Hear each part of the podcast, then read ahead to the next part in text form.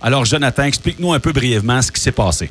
Oui, bien, en fait, ce qui se passe, c'est pas compliqué, c'est qu'on on a un bris d'aqueduc sur la conduite principale qui alimente la ville. Donc, c'est un peu comme le, le jugulaire de la ville, cette, cette Oh. conduite-là.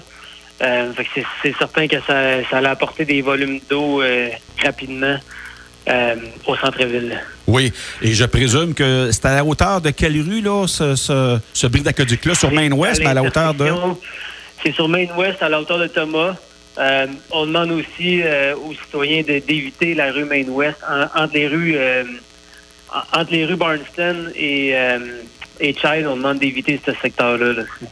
On demande de passer par les voies alternatives. OK, la rue Baldwin, entre autres, là. Ben, comme, comme voie alternative, Ouais?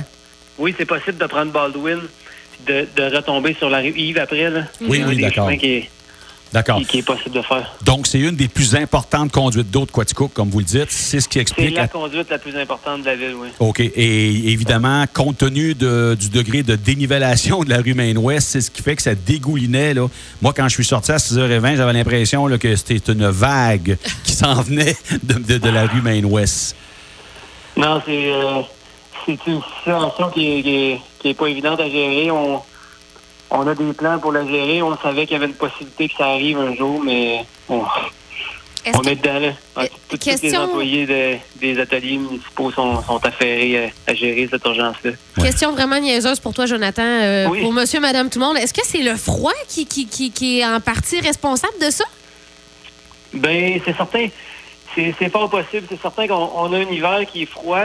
Puis, en plus d'être froid, il n'y a pas beaucoup de neige. Donc, c'est certain que la, Mm. la gelée, ça rend beaucoup plus loin que, que les, les hivers normaux. C'est certain, c'est certain que ça a un impact. S'il y a eu un bris à ce place-là, c'est probablement qu'il y avait une faiblesse qui se, dessine- qui se Ok. dessinait depuis quelques années. Mais c'est certain que la gelée, ça l'emmène des forces qui, qui peuvent être l'élément déclencheur de- du bris. Et là, est-ce que des travaux vont être tout de suite possibles, même en raison du grand froid? ou euh, est-ce Oui, que... oui. Oui, OK. On n'a pas le choix. C'est pas, pas une option de... C'est pas une option. On commence tout de suite. là. On commence tout de suite aujourd'hui, j'imagine. Oui, oui. On est, on est équipé pour euh, gérer ce genre de conditions-là. C'est pas évident, mais on est équipé pour le faire. euh, euh, ce, qui est, ce qui est important de communiquer à la population aussi, c'est que on, va, on, on tombe en avis d'ébullition euh, généralisée pour le secteur de Quaticook. Mhm. Euh, la conduite de l'amener va être ouverte, donc on peut plus garantir la, la- la qualité de, de l'eau potable. Oui. Euh, c'est important de, de faire le Donc, message. un avis d'ébullition, je présume que ça va être, ça va se maintenir pendant quelques jours, ça, là. là. Ça pourrait se Oui, maintenir. mais euh, c'est.